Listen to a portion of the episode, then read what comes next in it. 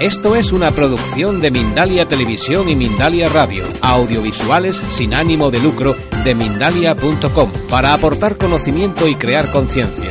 Mindalia.com, la primera red social de ayuda altruista a través del pensamiento.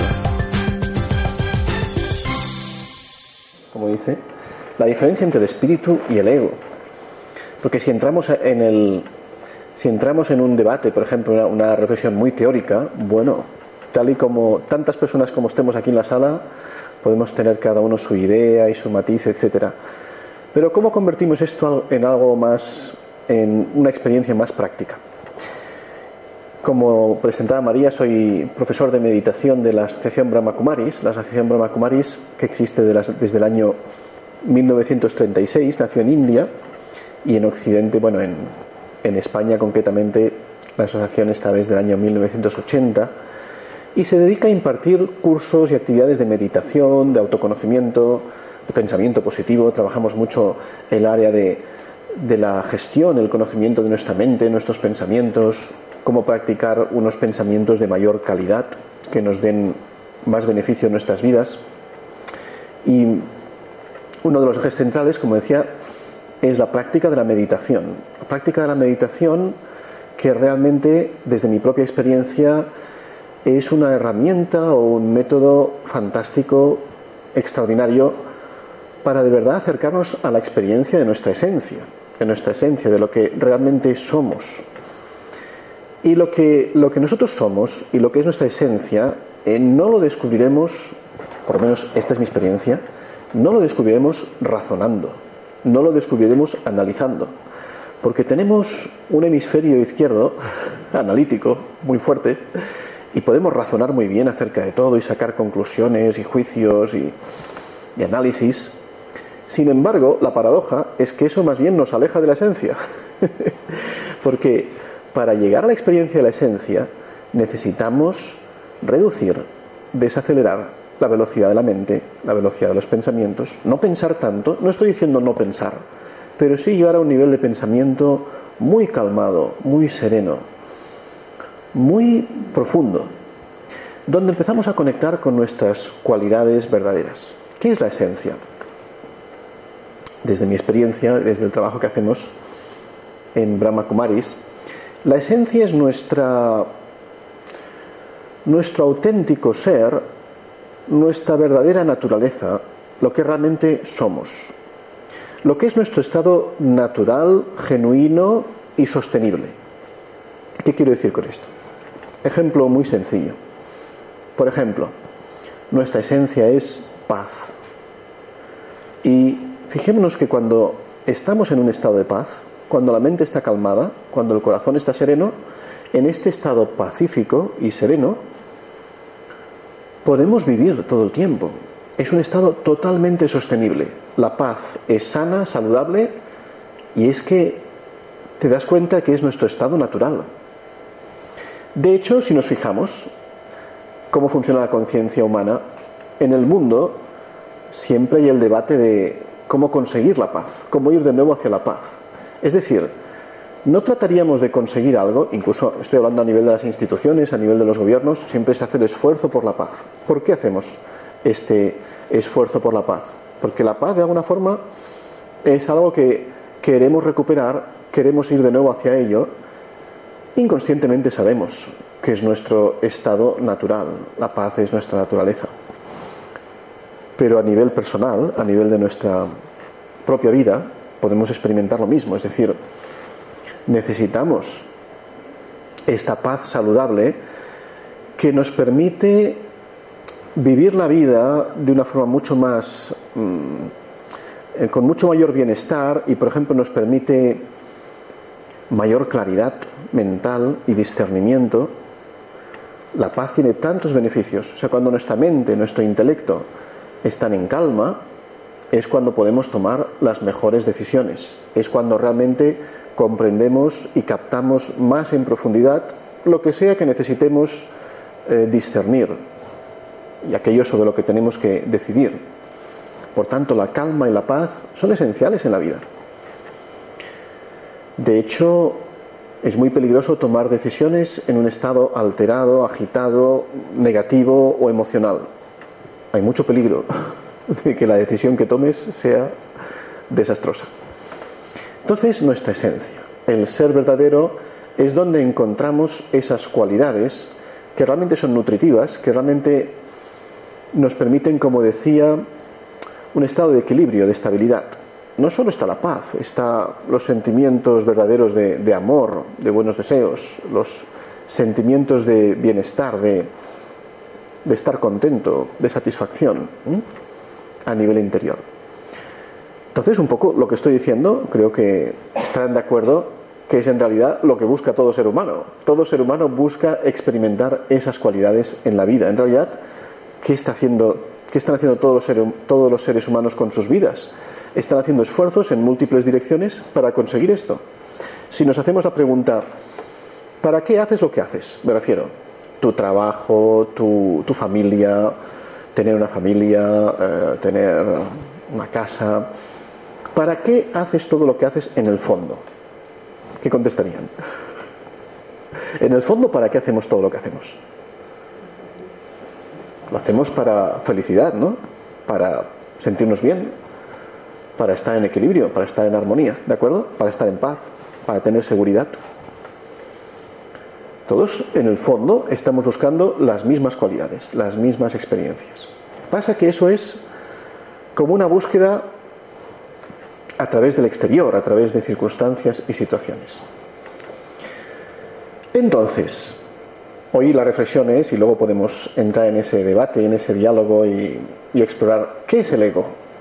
He dicho lo que es la esencia. La esencia es nuestro, nuestro estado verdadero, natural, donde estamos en equilibrio, en estabilidad, donde de hecho, en nuestro estado de esencia, estamos libres de deseos porque estás bien contigo mismo. No necesitas nada de los demás ni de las circunstancias. Estás en armonía, estás en bienestar.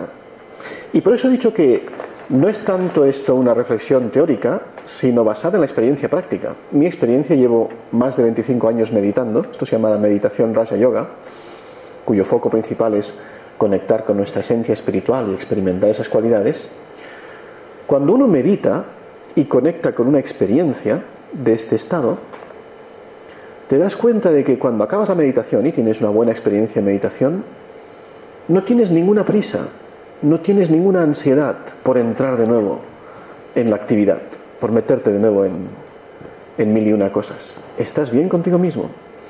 Y me doy cuenta de que en ese estado nos liberamos de muchas cosas innecesarias, deseos innecesarios, expectativas innecesarias, etcétera.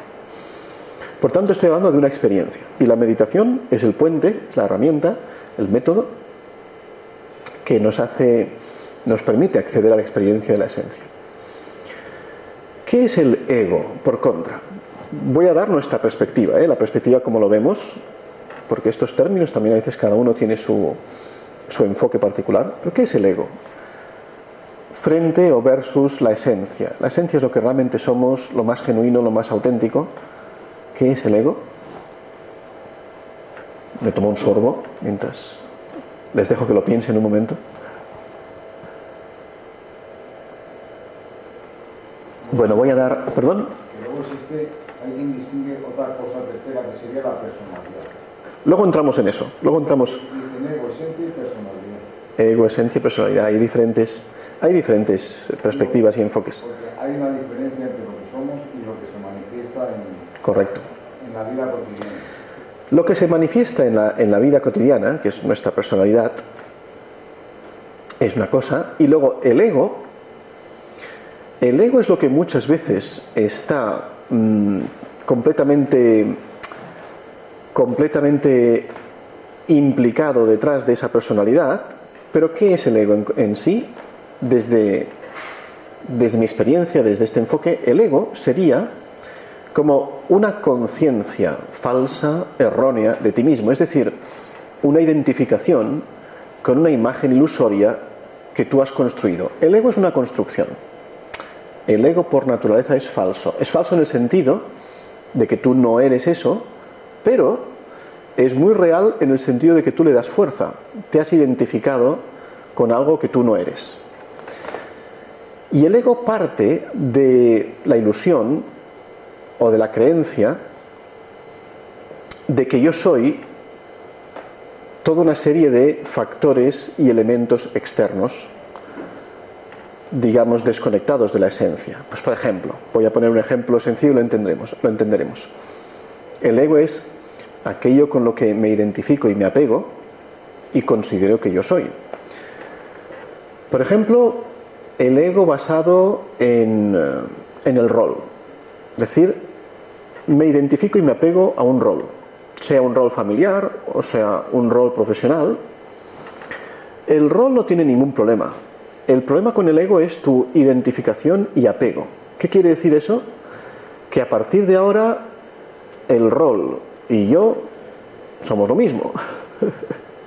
si tú criticas o, o, o mi rol profesional, por ejemplo, está amenazado, sufro y experimento pesar porque mi persona, en mi conciencia, me he identificado completamente con ese rol. Digamos que mi autoestima se basa mucho en el rol. A ver, esto es una, reflexión muy sencilla. Vemos que esto es ilusorio, esto es falso, porque para empezar, tú nunca puedes ser un rol. El rol es lo que haces. El rol es lo que desempeñas, es tu papel. Tu papel en la empresa, tu papel en la familia, tu papel en la sociedad. Eso es el rol. Sin embargo, te llegas a identificar de tal manera, ¿habéis visto estas personas que se presentan con la tarjeta de, presentación? Pone su nombre y debajo pone director de departamento, o yo qué sé, lo que sea. Y es casi como que cuando se presentan, su nombre y el rol están al mismo nivel, porque están totalmente identificados con ese, con ese papel. Por tanto, entramos en un, en una identificación de algo que no es correcto, que es, que es ilusorio. No solo es el rol, ¿eh? son todas las etiquetas basadas en circunstancias. Tu nacionalidad, tu idioma, tu nivel cultural, tu estatus social, tu aspecto físico, hoy en día muy fuerte, eh, el apego a la imagen, ¿verdad? Como las personas que tienen dinero se pueden gastar millones en cirugía estética para que, para que la imagen sea exactamente como ellos quieren ser vistos. Esto es el ego. El ego es como una imagen que tú construyes de ti mismo a la que te apegas y te identificas y esperas que los demás te perciban con esa imagen. Y bueno, vemos todos los problemas que comporta eso, ¿no? porque luchas mucho para preservar esa imagen una imagen que no corresponde a tu verdadera realidad, a tu verdadera esencia. Por ejemplo, tú quieres, quieres mostrar que eres una persona atractiva, inteligente, eficaz, eh, muy responsable. Pero ¿por qué quieres mostrar esta imagen? Porque el ego, básicamente, como, como es una conciencia errónea de nosotros mismos, el ego necesita nutrirse de los demás, del exterior. Y por tanto, una de las características del ego es que depende de la alabanza, el reconocimiento, la aprobación de los demás. ¿eh? Esto es muy importante. El ego siempre depende de la aprobación y el reconocimiento. Cuando estás en tu esencia no dependes de nadie. No es que no es que no te interese ya comunicarte con los demás, no, sino que te relacionas de un modo natural con los demás, pero no dependes de su aprobación o de su rechazo, de su alabanza o de su crítica. Para verlo de otra manera, podríamos decir lo siguiente. El ego funciona en base a una fórmula que yo creo que es la fórmula más universal en este momento. Y es que me siento internamente de acuerdo a lo que pasa. ¿Se entiende? Es decir, mi sentimiento y mi experiencia depende del exterior, depende de lo que sucede, depende de lo que hagan los demás. ¿Vale? La fórmula correcta, la fórmula que usaríamos desde, la esencia es que conecto con mi ser, me siento bien conmigo mismo. Y ahora vamos a ver qué es lo que sucede, cuál es la circunstancia y vamos a tratar con ello. Pero no estoy esperando que las personas o las circunstancias creen mi bienestar, sino que cultivo el bienestar interior. ¿Se ve la enorme diferencia? Es una, diferencia brutal, es una diferencia de 180 grados. No, al principio decía, es una diferencia de 360, no, 360 no porque estás en el mismo sitio. Es una diferencia de 180 grados, quiere decir, es de, de la noche al día. Vivir la vida con la expectativa y la esperanza de que las circunstancias y los demás y las situaciones te harán feliz, o vivir la vida desde tu bienestar, desde un ser que ya está estable, sereno y contento, y a partir de ahí entro en la interacción, en el juego de la vida. ¿Se entiende la diferencia? Pues es fundamental. Quiere decir que cambia completamente nuestra perspectiva de la vida, de las circunstancias, de los demás. El ego, por naturaleza, siempre está necesitado, siempre querrá obtener, siempre quiere conseguir. Tiene carencias, necesidades. En nuestra esencia estamos en bienestar. Podemos decir que estamos llenos, estamos en satisfacción. Por tanto, jugamos más el juego de la vida para compartir con los demás, para disfrutar y para intercambiar. ¿eh?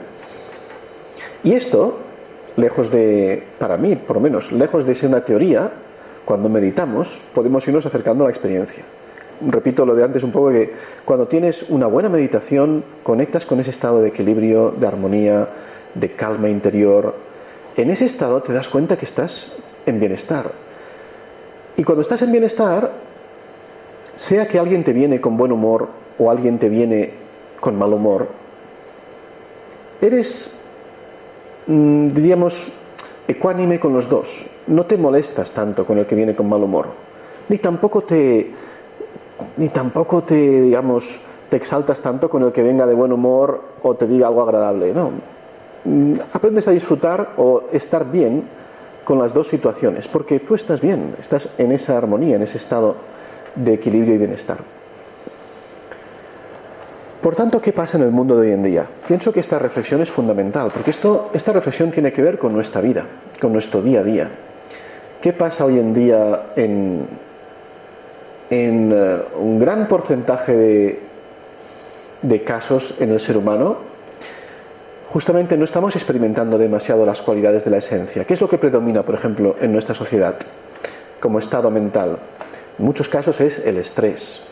No solo es el estrés, hay ansiedad, hay, hay depresión también, hay frustración, etcétera. Diferentes estados mentales negativos que son claros indicadores de que estamos en la conciencia errónea, en la conciencia del ego.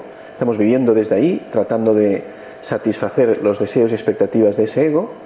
Nos hemos alejado de la experiencia de nuestro ser verdadero, de nuestra esencia. Y esto es un mensaje que tenemos que captar muy claramente en nuestras vidas. Porque ese mensaje, si lo sabemos leer bien, tampoco es negativo.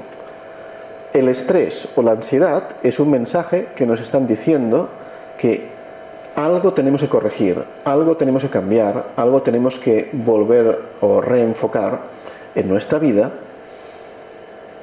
si queremos estar bien. Es una señal de que definitivamente tenemos que cambiar.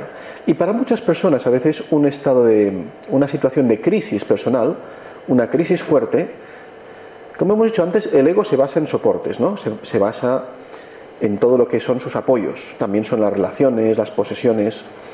hay veces personas que se les hunde todo, o, o, gran parte de lo que tenían como estructura de su vida, como soportes materiales, personales, todo eso se cae a pedazos, ¿no? A veces eh, la persona se divorcia, pero no solo se divorcia, sino que el trabajo a la vez le va mal y, en fin, solo con estas dos cosas ya generalmente la crisis es fuerte. Pero lo interesante es que a veces, saben, ¿no? Que la palabra crisis. Eh, creo que es en chino, no, no recuerdo, la palabra crisis en realidad significa cambio.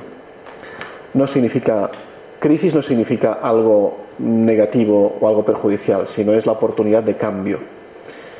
La crisis a veces es el momento de redefinir nuestra vida y de replantearnos en qué dirección estamos yendo. Y quizás sea el momento de aprender un poco de todo esto que estoy explicando, vivir más en conexión con nuestra esencia, conectar más con la calma, con la paz, con la estabilidad interior y darnos cuenta de que tenemos que dedicar tiempo a nuestra espiritualidad. Pensamos desde el Rasa Yoga, la meditación Rasa Yoga, que somos seres espirituales. No es que tengamos un ser espiritual, sino que lo somos. Y nos expresamos a través de este soporte. La pajarita está un golpe. Nos expresamos a través de este soporte material que es el cuerpo. El cuerpo es como nuestro instrumento de manifestación, pero ¿quiénes somos nosotros? Somos el ser espiritual, la conciencia que ocupa este cuerpo y cuya naturaleza esencial es lo que dije antes, la paz, la felicidad, el amor. Si estamos conectados con estas cualidades, nuestra vida se llenará de riqueza, de bienestar y será una experiencia mucho más gratificante y digna y valiosa. ¿eh? Creo que igual lo puedo dejar aquí un poquito, lo que es la presentación, y creo que hay, mucho, mucha posibilidad de, diálogo sobre este tema, porque esto nos afecta personalmente a cada uno de nosotros. ¿eh? ¿Cómo salir de ese, de ese desequilibrio, de esa desarmonía, de esa falta de tranquilidad que tenemos en muchos momentos o a veces en periodos bastante extensos de nuestra vida. ¿Cómo retornar a ese estado de bienestar y equilibrio? Pues muchas gracias. En cuanto a lo del ego, que, eh, bueno, yo he entendido que es como el rol que juegas con los demás, ¿no?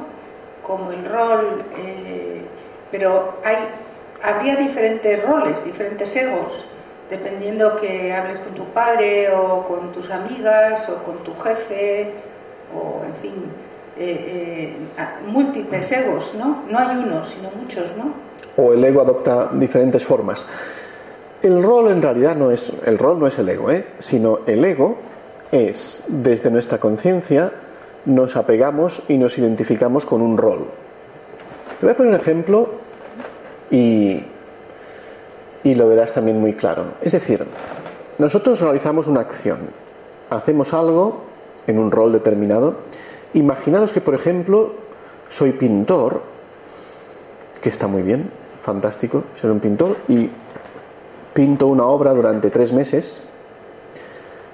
Está estupendo. ¿Cuál es el problema que puede tener en relación al ego?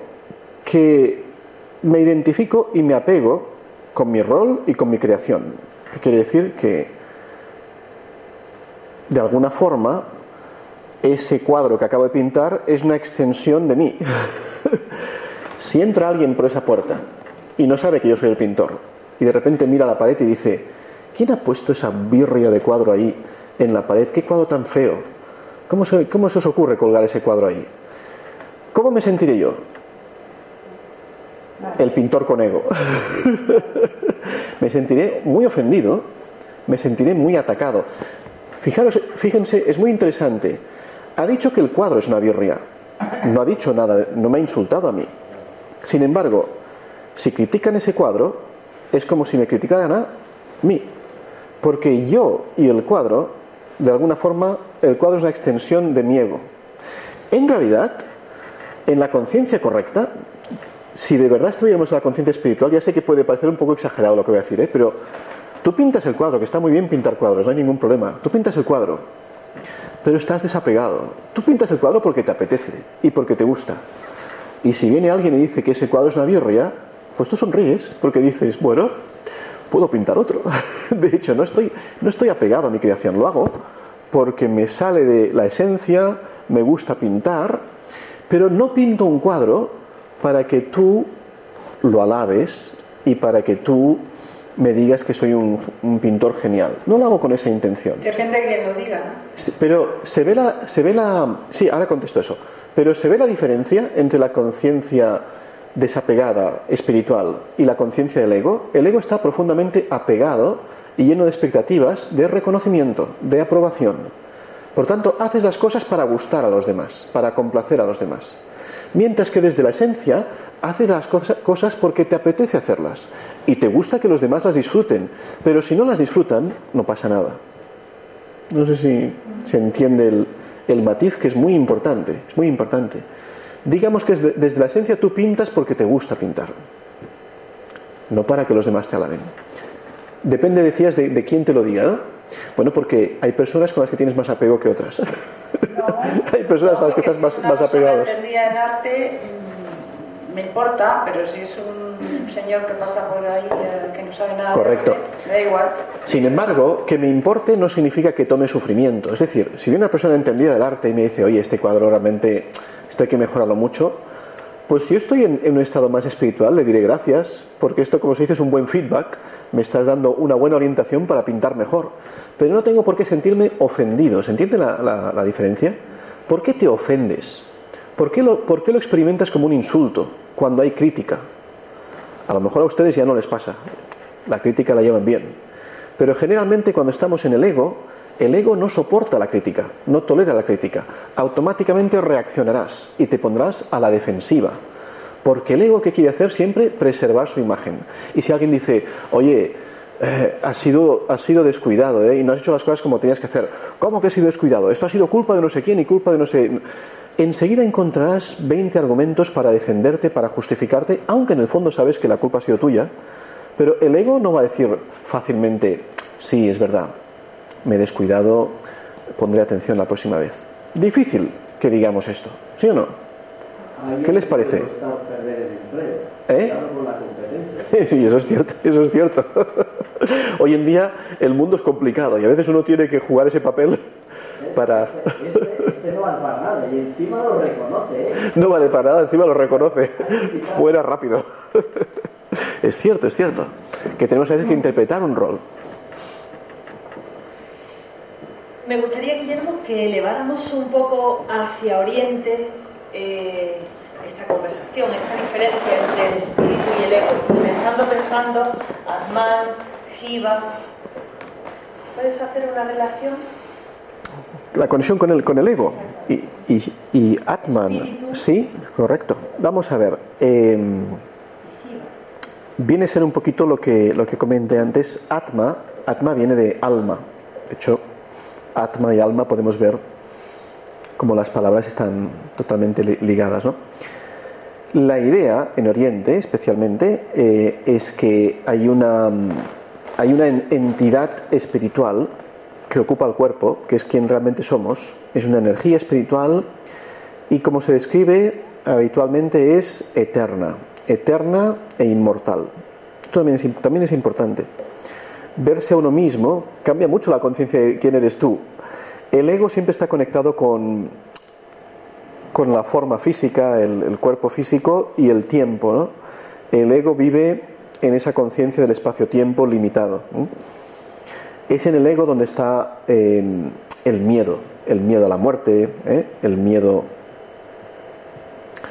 no solo a la muerte, el miedo a la pérdida, ya tantos miedos que están ahí en, en nuestra conciencia.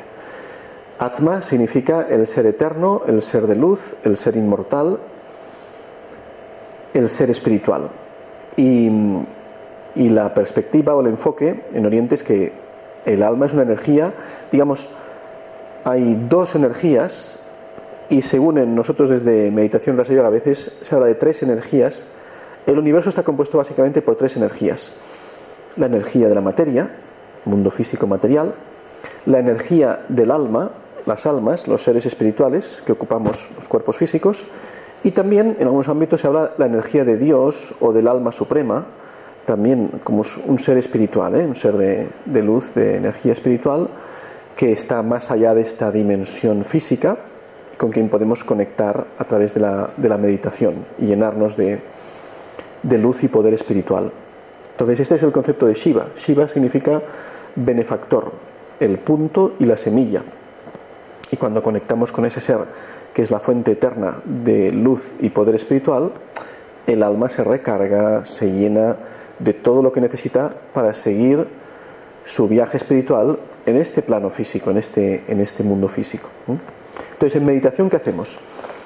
En meditación especialmente queremos conectar con el alma, conectar con nuestra esencia eterna, inmortal, y es en nuestra esencia inmortal donde están esas cualidades, paz, amor puro, amor espiritual, felicidad o dicha, que dicen, usan una palabra que me gusta mucho, que es suprasensorial. Suprasensorial quiere decir la dicha o la felicidad que no viene de los sentidos físicos del cuerpo, sino que es de un nivel espiritual. Y esa la puedes tener siempre. Por ejemplo, si te tomas un helado, ¿les gustan los helados? Un helado te da felicidad, ¿no? Sobre todo si es tu helado favorito. Pero eso es una felicidad que tomas a través de los órganos de los sentidos y todo lo que todo lo que experimentes a través de los órganos de los sentidos siempre es temporal, siempre es limitado. Tiene un principio y tiene un fin. No puedes estar todo el día tomando helados, porque además te pondrás mal. ¿eh? el helado tiene un límite. Puedes tomar uno, dos, y no es recomendable más, ¿eh? porque tienen mucho azúcar. Entienden la idea, lo digo un poco en broma, pero cogen el, el concepto. La dicha o la felicidad espiritual es una experiencia que no depende de las sensaciones físicas, no depende, no depende ni de que haga calor en la sala, ni de que estemos cansados, etcétera. Es una experiencia que tienes en tu conciencia. Estás en bienestar, estás en ese estado de satisfacción espiritual.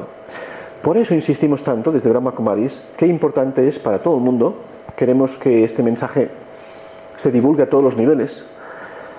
La importancia de la espiritualidad y de la meditación, porque no es no es algo, digamos, que es beneficioso o útil solo para las personas que son espirituales o, buscan un camino espiritual, sino que de hecho la meditación particularmente, mi experiencia personal es que es esencial para cada ser humano en esta tierra, porque cada ser humano necesita equilibrar su mente, centrarse, crear ese estado de bienestar para poder vivir su vida con calidad. No sé si han escuchado últimamente este concepto de mindfulness. Se oye mucho por aquí, por allá, por todas partes. Mindfulness, atención plena, ¿no? Hay todo un movimiento, hay muchos cursos y actividades. Y está entrando mucho en las empresas también. Hasta las personas muy enfocadas en sus resultados y, y los empresarios se están dando cuenta de que, no sé si está, se está acoplando un poquito, las personas cuando, cuando están más centradas, más serenas y en mayor bienestar, es que también rinden más. O sea, es que es efectivo también para la empresa. Porque al final en la empresa también tiene que ser algo que les dé mejores resultados, ¿no? Pero es que resulta que si las personas están mejor, trabajan mejor y rinden más. Gran descubrimiento. la verdad es que es lo más, es lo más fundamental y lo más esencial, lo más, lo más básico del mundo, ¿no? Una persona que esté contenta y esté en bienestar, por supuesto que va a trabajar más y estará más motivada. Pero ahora empieza a haber este, esta toma de conciencia, este descubrimiento de que vale la pena desde recursos humanos en las empresas invierten en estos cursos y estas actividades, porque se dan cuenta que eso da buenos resultados ¿eh? y las personas rinden más. En relación a lo que estás diciendo sobre la General Electric, Igual sería bueno darle el micrófono y así, así también saldrá en. La General Electric ha salido en los periódicos que da a sus empleados el número de días mmm, propios, para asuntos propios que quieran. No les pone ningún límite. Y lo justifican. Leí algo, es verdad. Sí. Y lo justifican en que las estadísticas de los americanos, el pueblo americano, normalmente en sus trabajos, nunca llegan a cumplir el tope de sus, de sus días. De modo que esperan que así sean como más conscientes, estén más a gusto y si alguien necesita un poco más de días, pues los tomará y si no, pues no. Es decir, como que la empresa está confiando en la conciencia de sus empleados. Yo no sé si es que mindfulness está llegado a los directivos de la General pero me extraña que aquí hicieran lo mismo. La verdad es que es un concepto avanzado, ¿no? Es un concepto avanzado porque siempre tiene su riesgo en el sentido de que...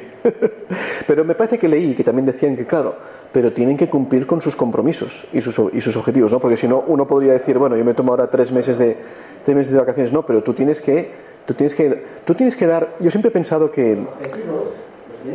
Exacto, pero pienso que eso es un, eso es un modelo mucho más real de cómo funciona la vida, que no una persona estar ocho horas ligada a un lugar cuando en realidad, vale, estás cumpliendo porque estás obligado a esas ocho horas, pero si miráramos la productividad y la utilidad, digamos, cuánto se usan efectivamente esas ocho horas, veríamos que...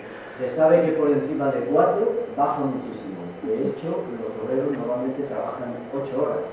pero en oficinas y en otros trabajos más bien son como muchos seis. En cambio, si te dicen para la semana que viene tienes que cumplir con este objetivo, organízate como quieras. Y si un día de la semana no quieres venir, no pasa nada. Pero la semana que viene tienes que entregar ese, ese trabajo. Yo creo que eso es mucho más natural de cómo funcionamos. Pues nos organizamos de nuestra manera eh, natural, ¿no? Me parece un concepto muy interesante. Sí, te, te quería poner un ejemplo de ego colectivo, creo yo que es. Ego colectivo, este es otro concepto bueno. Eh, o sea, cada uno cuando, cuando se compra una casa o un coche, pues tiende a enseñarlo a los demás. Y, y en realidad yo también caí en, ese, en esa historia hasta que me di cuenta que no quería enseñarle la casa a los demás. Lo, lo que quería decir es, mira qué listo que soy, que lo, me, me, lo merezco y, y, legitimarme esto, ¿no? Porque, porque entonces ese, esa experiencia la sufrí con, con un coche de, segunda mano. Me compré el coche de segunda mano y se lo enseñé a los otros, pero no fue nadie. Entonces ellos me estaban diciendo, dicen, no, no, es que tú tienes que tener ese ego. O sea, me estaban presionando de alguna forma a que yo tenía que tener un ego eh, como Dios manda y no tener esencia. Claro, claro, y, y, tener más show, ¿no? Mostrar más y, y más logros, ¿no? Que es lo que el ego quiere, lo que el ego quiere mostrar, ¿no? O sea, ese, ese apartado sí. ¿no? Ego... Total, total, por supuesto. Eh, por eso yo insistí antes, es la imagen que quieres mostrar, ¿no? Y está, y está muy condicionada, pues, por la sociedad, los valores sociales, ¿eh? Si, si, la sociedad te presiona que no, tú, tú, tienes que tener una buena casa y estos recursos, lo que sea, y si no es como que, de alguna forma el mensaje que te lanzan es que si no, has fracasado en la vida. Si no tienes esos logros materiales, tu vida es un fracaso. Y normalmente una persona media o una persona promedio lo que tiende es a influirse por, esta, por estos condicionamientos sociales. Entonces lucha mucho para llegar a ese nivel de aceptación y, y valoración de los demás. ¿eh? Entonces, la imagen que queremos proyectar y que queremos que, queremos que los demás vean de mí. Claro, no sería el fracaso, sino esta persona es que no vale. Exacto. Está. Como no vale, no le damos más trabajo. Eso peor todavía, peor todavía. Tantas cosas. Sí, sí. Lo que pasa que, bueno, mmm, no siempre creo que sea así, en el sentido de que si tú en la empresa rindes, ya les interesa. ¿eh? Quiero decir, si tú, si tú realmente eres efectivo y haces lo que esperan de ti, eh, no se meterán tanto contigo lo que, con lo que tengas o, o, no, ¿no? Quiero decir, la empresa lo que quiere, resultados. Que tú des, que tú des esos resultados. Sí. Eh, bueno, con respecto a lo de eh, la General Electric, el tema este del trabajo en Alemania lo llamaban flexible o variable o no sé cómo, que tú podías elegir el tiempo que estabas en la oficina. Hoy día también en muchas oficinas eh, se hace trabajo en casa con el ordenador, etcétera. Eh, la verdad, yo no me creo nada de eso, perdón, pero uh -huh. eh, yo lo viví un poquito en Alemania cuando era muy jovencita, cuando estaba estudiando y al terminar estuve seis meses trabajando con ese horario idílico. ¿Qué pasaba? Era una empresa de alta tecnología que tenía muy bajos sueldos, porque eh, comparativamente con otras empresas, porque mmm, eran instalaciones ultra carísimas que, y, y, se trabajaba años en una misma instalación, etcétera, maquinaria, herramienta y tal. Entonces, era una forma de querernos hacer ver que estábamos mejor quedándonos allí, cuando en otro sitio, por el mismo trabajo más o menos, nos pagaban un poquito más, ¿no? Entonces, eh, yo pienso, yo eh, es que eh, soy más escéptica a este nivel, ¿no? De, de, que las empresas tengan esa buena voluntad, de, que la gente sea más feliz.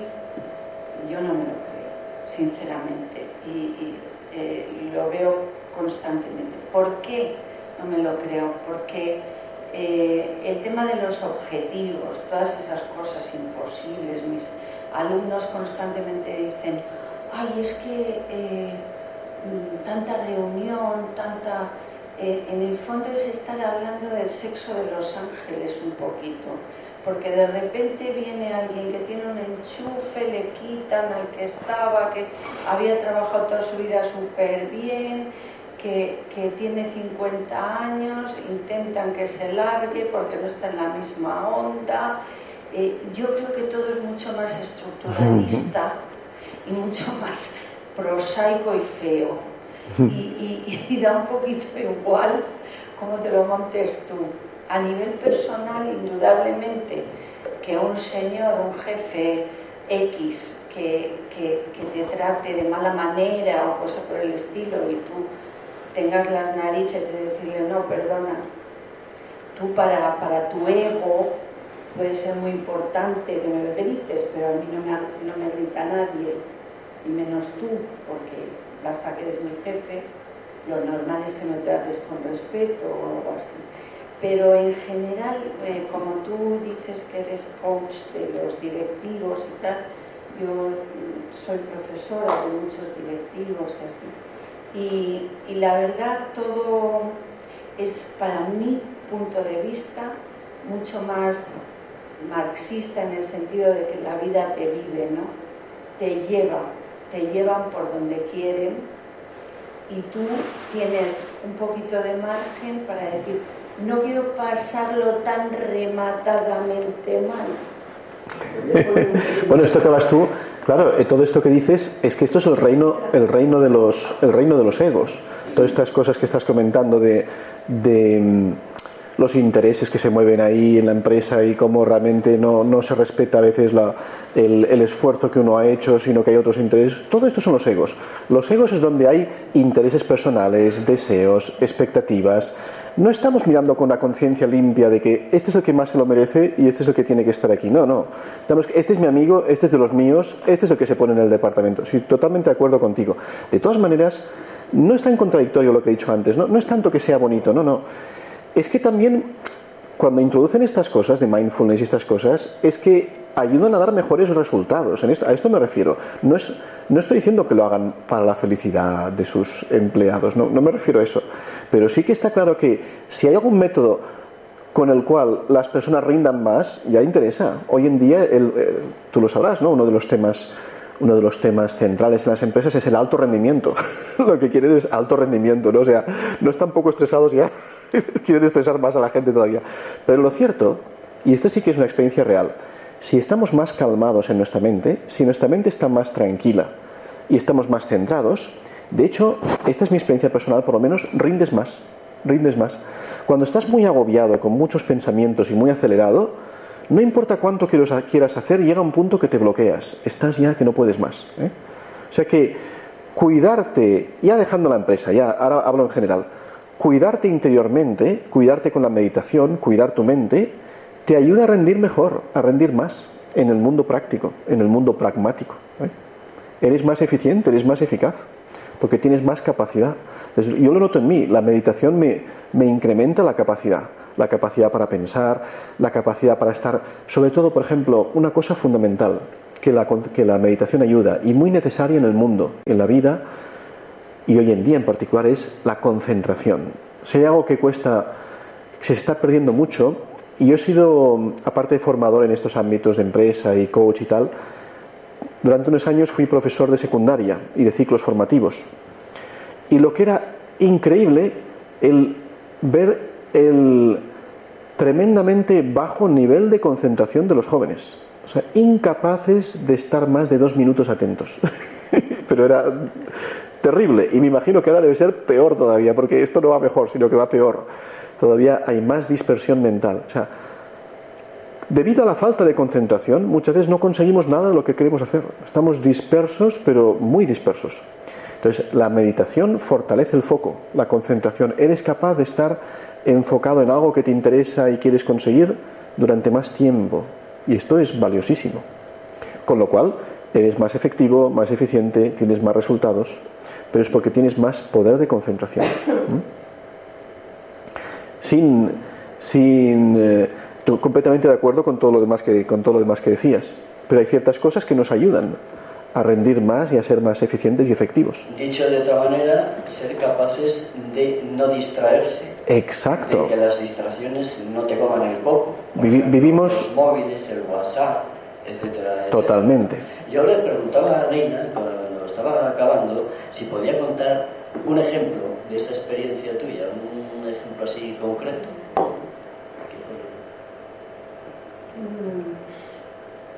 En general, de, este tiempo, de este tiempo que decías que hablabas, que estabas en Alemania, ¿no? Sí, no, pues allí, eh, bueno, en concreto en la empresa esta, había departamentos técnicos, ¿no? Había un departamento que además lo llevaba un, lo llevaba un, un ingeniero que había estudiado aquí en Bilbao, era doctor ingeniero, era un alemán, pero había estudiado aquí en, España. Y, resulta que la, competitividad era tal en ese, en ese eh, eran oficinas prácticamente todo ingenieros, técnicos, etcétera, ¿no? Y entonces, eh, cuando era el cumpleaños de alguno, como allí en Alemania en ese momento había mucho alcoholismo y supongo que sigue habiendo, pues se cogían unas borracheras bestiales, o sea, estaba como admitido en, la oficina, eh, empezaban por la mañana, que eran las nueve o por ahí. Esto era un acuerdo, un acuerdo entre los egos del lugar, ¿no? El cogerse el pedo del siglo, ¿no?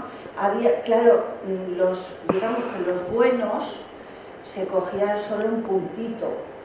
Y había un señor que estornudaba cuando estaba, cuando bebía, y se tiraba toda la mañana,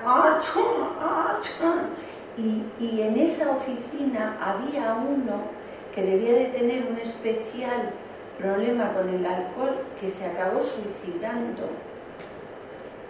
Entonces, yo era una niña entonces, tenía 19 años, y y ver toda esa falsedad, todo eso. Éramos súper modernos porque como la empresa era tan de alta tecnología y todo ese rollo. Y, en el fondo era todo como una mentira todo ego, ego. enorme. Todo ego. Eso es el ego. ¿Eh? Mostrar, aparentar. ¿eh? Estoy enseñando la página web. Sí. ¿Tú quieres explicar algo? Bueno, también iba a proponer, no sé si, si, les apetece, que ahora podemos hacer alguna pregunta más y luego quizás podemos hacer cinco minutos un ejercicio de meditación para que también experimentemos un poquito. Eh, estamos compartiendo y dialogando sobre ello, pero si les apetece podemos crear unos pensamientos en los que concentrarnos y ir un poco a la, a la experiencia. ¿Les apetece después? Sí. Ya mismo. ¿Ahora? Como quieran, si quieren alguna pregunta más y si no hacemos el, ejercicio. Pues venga, vamos a meditar un poquito. Pues muy fácil, yo les voy guiando, ustedes simplemente tienen que hacer una cosa, disfrutar. Cuidado que se ha ido. Espera, que la, que la he quitado. Ah.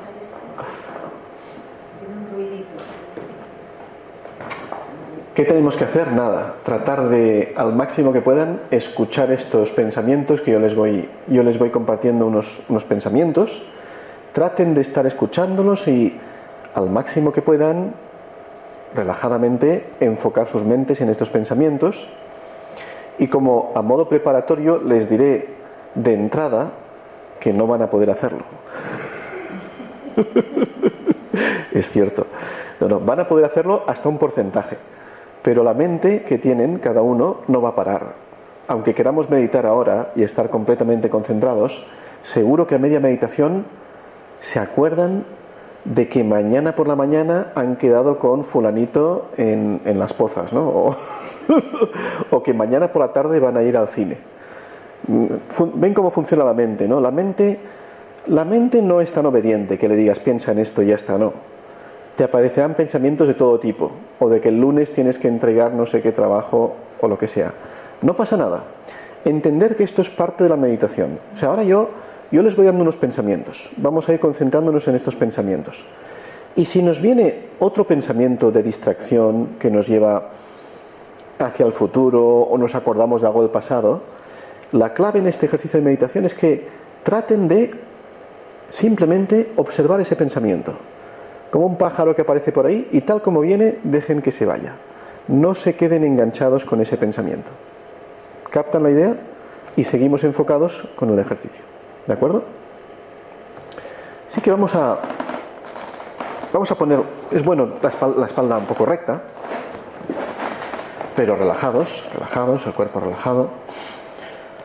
Vamos a empezar unos momentos relajando el cuerpo, dejando, permitiendo que los músculos se aflojen, los músculos se destensen, los pies, las piernas. Sentir, ¿no? Como si se vuelven más pesados, dejamos que todas las tensiones se aflojen, se suelten, las manos descansando y los brazos sueltos, sin tensión. El abdomen relajado, los hombros relajados, sueltos. Si quieren mover un poquito el cuello, es bueno destensar el cuello porque a veces en el cuello es donde se acumulan muchas tensiones. Podemos moverlo en círculos o de lado a lado. Permitir que el cuello se relaje, se destense.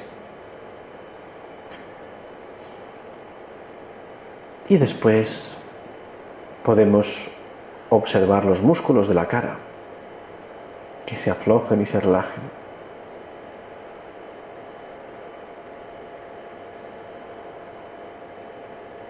Y unos momentos tomamos conciencia de la respiración,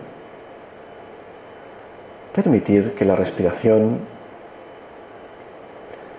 sea un poco más profunda, un poco más abdominal. Acompañamos la respiración con nuestra atención durante unos momentos.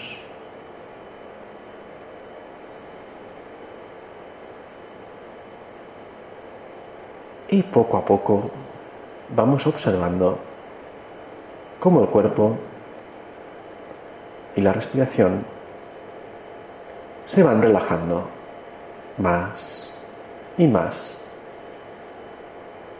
Eso nos trae bienestar. Y ahora tomamos conciencia de sentirnos presentes sentirnos en el aquí y en el ahora. Llevamos la atención hacia nuestro interior, hacia ese espacio interior desde el cual estamos observando. Hay algo que podemos comprobar ahora mismo y es que realmente somos el ser consciente que está observando, observando desde el interior. Observamos y tomamos conciencia del aquí y del ahora. Y en el aquí y el ahora observamos dos niveles. Por un lado está el nivel exterior, somos conscientes de este espacio físico, de la temperatura de la sala, del aire, de las sensaciones corporales. Es decir, somos conscientes de la información que nos llega del mundo exterior. Y por otro lado, a otro nivel, somos conscientes de nuestro mundo interior. Ahora mismo podemos tomar conciencia de cómo nos sentimos, cómo está nuestra mente, qué pensamientos hay en nuestra mente, qué estamos experimentando, nuestro estado anímico, nos damos cuenta de todo eso. Quizás observamos que internamente empezamos a conectar con una mayor calma, una mayor serenidad. Como una forma de concentrar la energía del pensamiento, vamos a imaginar y visualizar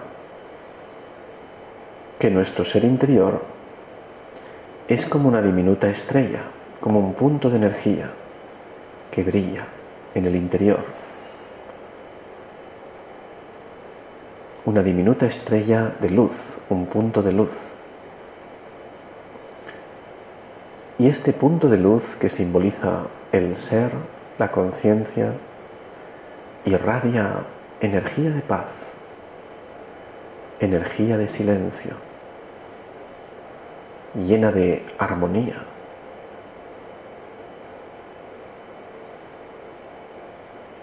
llena de serenidad.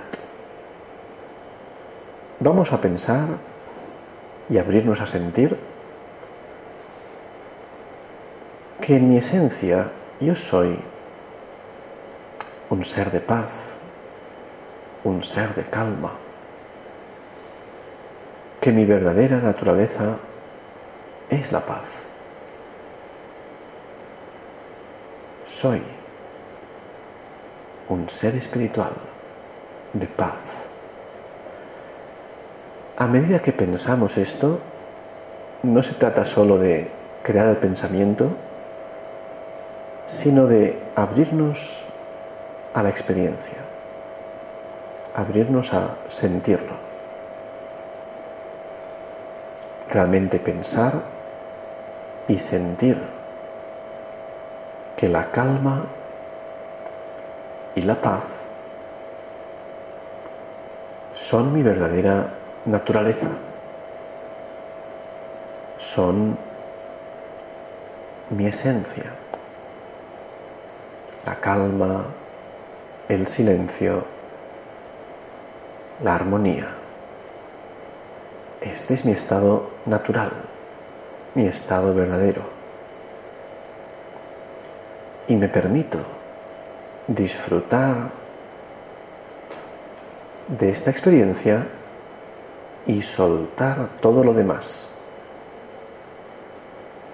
Por eso, si ahora en la meditación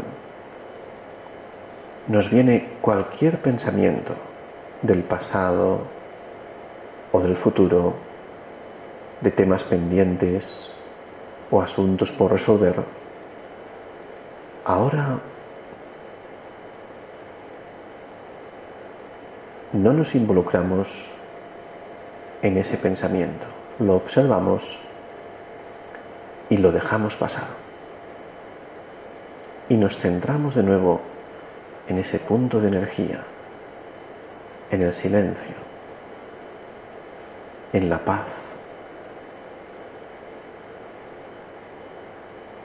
Con la experiencia, el sentimiento de que yo soy estas cualidades. Yo soy esta paz. Vamos a permanecer unos momentos en silencio, simplemente sintiendo estos pensamientos.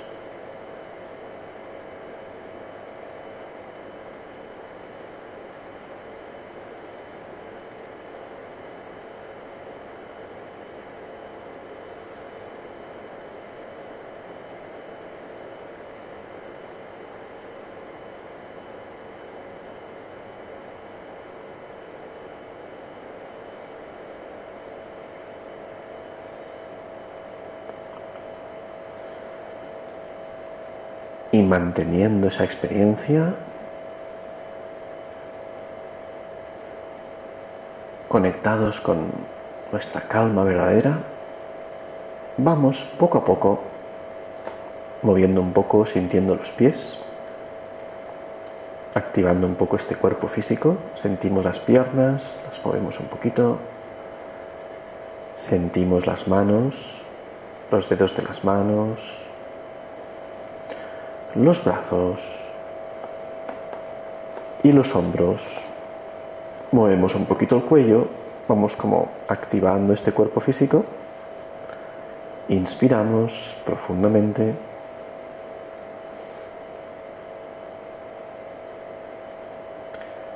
Y estamos de nuevo aquí, presentes en este espacio físico de la acción, pero mantenemos la experiencia. Este es el, este es el regalo de la meditación. La meditación se prolonga incluso después de que la hayamos acabado, seguimos con esa experiencia. Y ahora seguro que si les viene alguien con ganas de discutir y un poco de pelea, se lo quedarán mirando y dirán, ¿qué le pasa a este? que no se da cuenta que se está muy bien en, que no se da cuenta que se está muy bien en paz. Si viene alguien con mucho ego, nos daría igual. ¿Lo ven? La experiencia en este estado estamos en equilibrio, estamos en armonía. No necesitamos no necesitamos demostrar ni justificar ni discutir nada. ¿Alguien quiere compartir su experiencia? ¿Qué tal? ¿Cómo ha ido la experiencia? Tranquilita. Tranquilita, bien. Calor lo mantengo, pero mentalmente muy tranquilita, muy Muy bien.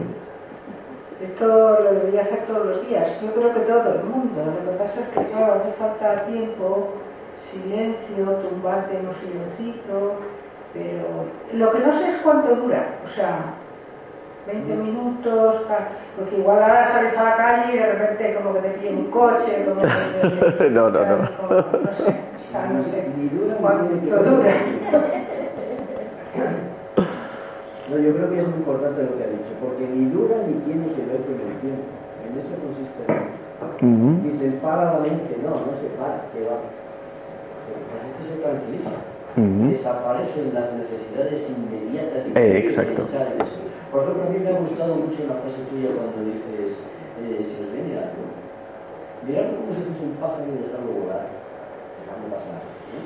Eso es lo que yo noto precisamente, al principio cuando yo empezaba, o se lo digo a la gente, digo, como no vas a poder a lo mejor, encuentra una justificación, seguro que la encuentras. Como ahora no es el momento. Lo dejo para después. Muy bueno. Muy bueno, muy bueno. Ahora estoy, voy a descansar. Ahora no quiero preocuparme de nada. Ya habrá tiempo. Ya me vendrán la prisa. Es como si le hablaras a tu, como si hablaras a tu mente Claro, y le dijeras, ya trataremos con eso después. claro. ¿Dónde está? Al decir, no es el momento, el pajarito nos lo ha dicho, Exacto. esa idea buena viene. Pero es que es así exactamente como funciona el hipotálamo. Esto es una de las cosas que yo divulgo más, de que la meditación es la mejor explicación de cómo funciona, eh, he dicho el hipotálamo, no, el tálamo. El tálamo, el tálamo selecciona una guía neural que la lleva a la atención. Y normalmente selecciona aquella que está más excitada. Tendrá que ver por alguna razón, pero si hay otra razón superior de decir no es el momento, entonces se extingue. Ujú. Y cuando la inhibición de esa, de, de- de esa guía precisamente provoca que se active otra, volverá otra vez a salir. Pero irá a un ritmo tranquilo y todo irá pasando y no en ese momento. Es decir, se debe pasar, Desaceleras. que se acelera totalmente. Entonces es cuestión de tiempo, como dice Teresa. Puede ser en cualquier momento del día. Bueno, lo que pasa que es-. Es correcto lo que dices, tiene que ser en cualquier momento del día. Lo que pasa es que como, como tenemos tan poca práctica y tenemos tan poco. Desarrollo de esta atención, entonces tienes que, tienes que empezar apartando un tiempo, un tiempo sobre todo, sobre todo al principio, y al principio puede tomarte un tiempo, porque cuando llevas, llevas muchos años que muchas personas jamás han hecho ningún, ninguna toma de conciencia de sus pensamientos en, en su vida. Por tanto, yo siempre recomiendo la meditación, especialmente tiene un impacto muy fuerte o muy importante si es lo primero que haces en el día, cuando te levantas por la mañana. No, recomiendo, no en la cama, porque en la cama te vas a dormir. Tienes que buscar... ¿Eh? Eh, Cuando la gente se duerme, a mí me dicen, es que si hago eso, me duermo. Y digo, no te preocupes, te va a durar muy poquito. Y después te vas a despertar y vas a estar todavía mejor, con una voluntad más centrada en decir, esto lo dejo pasar, me lo Pues sí, sí. Pues mi recomendación es que el, el empezar del día sea con meditación, porque mi experiencia, y durante muchos años he podido comprobarlo, los primeros pensamientos que tengamos en el día, al empezar el día, tienen un gran impacto en todo el día. Si empezamos el día conectando con nuestra esencia, conectando con que somos seres de paz, seres de luz, seres de amor, seres de felicidad, y conectamos no solo con el pensamiento, sino con la experiencia, eso te va a influenciar todo tu día. Evidentemente en el día te vendrán muchas situaciones y muchas escenas, pero de fondo, desde tu subconsciente, esa experiencia de paz y silencio estará ahí apoyándote. Eso es fundamental. Y observad que cuando empezamos el día dispersos, escuchando noticias o lo que sea, observa cómo es tu día. Verás que la mente va dando bandazos de un lado, de un lado a otro. O sea, hay que cuidar el inicio del día y también, como os ha dicho, el final del día. Hacer una meditación para cerrar el día. Y de hecho, ahí sí que te puedes permitir meditar y quedarte dormido mientras meditas porque es muy bueno.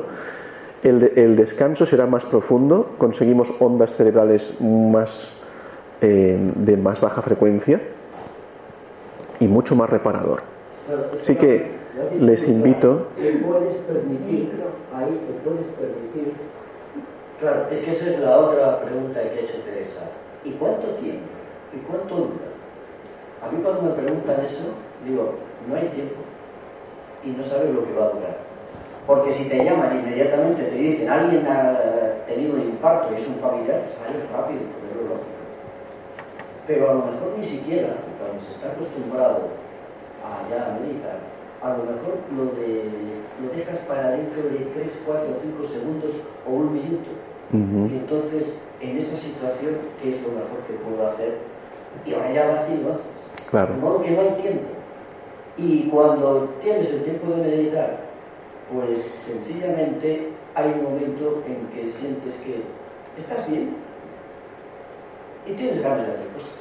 A lo mejor la primera es dormir y descansar, porque mañana se te ha ocurrido muchas otras cosas, o porque has solucionado muchas que no eran problemas. El problema eras tú, que estaba rum, rum, rum, Esto nos, tiempo. Esto nos, que dices nos conecta con otro Perdona, sí, sí, no, no, acabo, acabo. No, no, concluye. Sí, sí. Eh, la perspectiva, el tiempo, la conciencia del tiempo es completamente diferente. Y luego esto que dices algo. No hay momento del día y no hay tiempo. De modo que no vale la disculpa, además es que se ve enseguida que es una disculpa de cómo no. De que no hay tiempo, ¿no? No, es que como no. o al revés. O siempre tienes. Meditación. Claro. Siempre tienes tiempo para meditar, de hecho también. siempre tienes pero tiempo. Resulta que siempre tienes tiempo. Lo bueno de meditar es que cuando ya se medita unas cuantas veces, pues se hace de forma automática. Para eso tenemos el, subconsciente, ¿eh? los, ganglios,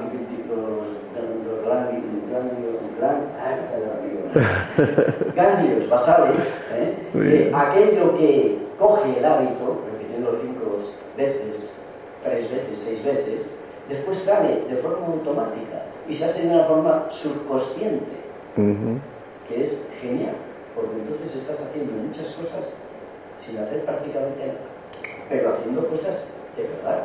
Sí, sí. Muchas gracias. Muy bien. Sí, podemos. Aquí hay una pregunta más, sí. No, que sabes qué pasa, que quieren hablar un poco. Sí, sí, no, no, ya, ya, ya concluimos. Yo soy nuevo aquí, Jesús, y quería poner un punto distinto a todo esto. Primero, por primera vez asisto a una charla, una Es que ese micrófono que tiene. Es un niño, Pero por otra, yo soy una persona que probablemente todo cuanto se me comunica en cualquier momento lo estoy autoanalizando. Entonces a mí cuando el profesor me dice, relaja las manos, es una cuestión. Cuando me dice, relaja el vientre, que yo me lo consigo, pero me lo sigo cuestionando. Relaja los músculos, me lo sigo cuestionando también es decir, para mí esto todo es algo increíble y creo que es fantástico también. Pero me cuesta como persona que, siempre, a través de todo aquello que se no comunica, el aceptarlo ya de a priori ya simplemente porque se comunica. Es como cuando digo una cosa, puede ser buena, pero quiero cerciorarme de que realmente es buena en toda su extensión. Sí, sí, sí. Yo creo que aquí hay un gran filón realmente para la felicidad. Claro, claro. Bueno, ya, ya termino. Simplemente quería manifestar mi, mi impresión como, como persona que muy interesante. Sí, que realmente yo, soy una persona que soy, que analiza todo cuando se me comunica, inclusive si es por primera vez lo gestiono muchísimo más. Y yo estoy aquí en una primera sesión. Con lo cual, en mi trabajo, en mi forma de ser, yo siempre he sido rebelde, de alguna manera. Incluso puedo manifestar, añadiendo a esto lo que decía la compañera que también es Teresa. El, yo he trabajado en una institución municipal, un poco recuerdo creo que tengo de, de, de huir de, de ¿no? Porque tampoco pasaría nada. Pero he sido el funcionario atípico. Nunca había tenido ni un horario, ni estar sentado siete horas, ni más de dos, porque no soporto. Entonces ha sido completamente atípico. Entonces lo que he hecho es sido crear. Yo considero crear en otros campos. Editorial, en un centro de tecnificación, en un deporte, etc. Nadie me ha dicho que tengo que trabajar tantas horas. Pero ahí está. Y, y no quiero extender más aquí, porque entonces ya casi. Muchas gracias. Muchas gracias, sí, sí. Sí, pues la conclusión es que les animo a que realmente exploren y experimenten con los enormes beneficios de la meditación que nos va a cambiar completamente la perspectiva, la conciencia, la experiencia de, la vida. Y entonces te das cuenta de que, bueno, para empezar, no necesito tantas cosas, quiero decir, no necesito satisfacer tantos deseos ni tantas cosas, ni tantas cosas que, especialmente la sociedad de consumo se, se empeña en hacernos creer que necesitamos un montón de cosas para ser felices. No. La felicidad es un estado de conciencia, es un estado del ser y cuando conecto con mi esencia estoy bien conmigo mismo y desde ahí la vida adquiere otra experiencia completamente diferente. Muchas gracias.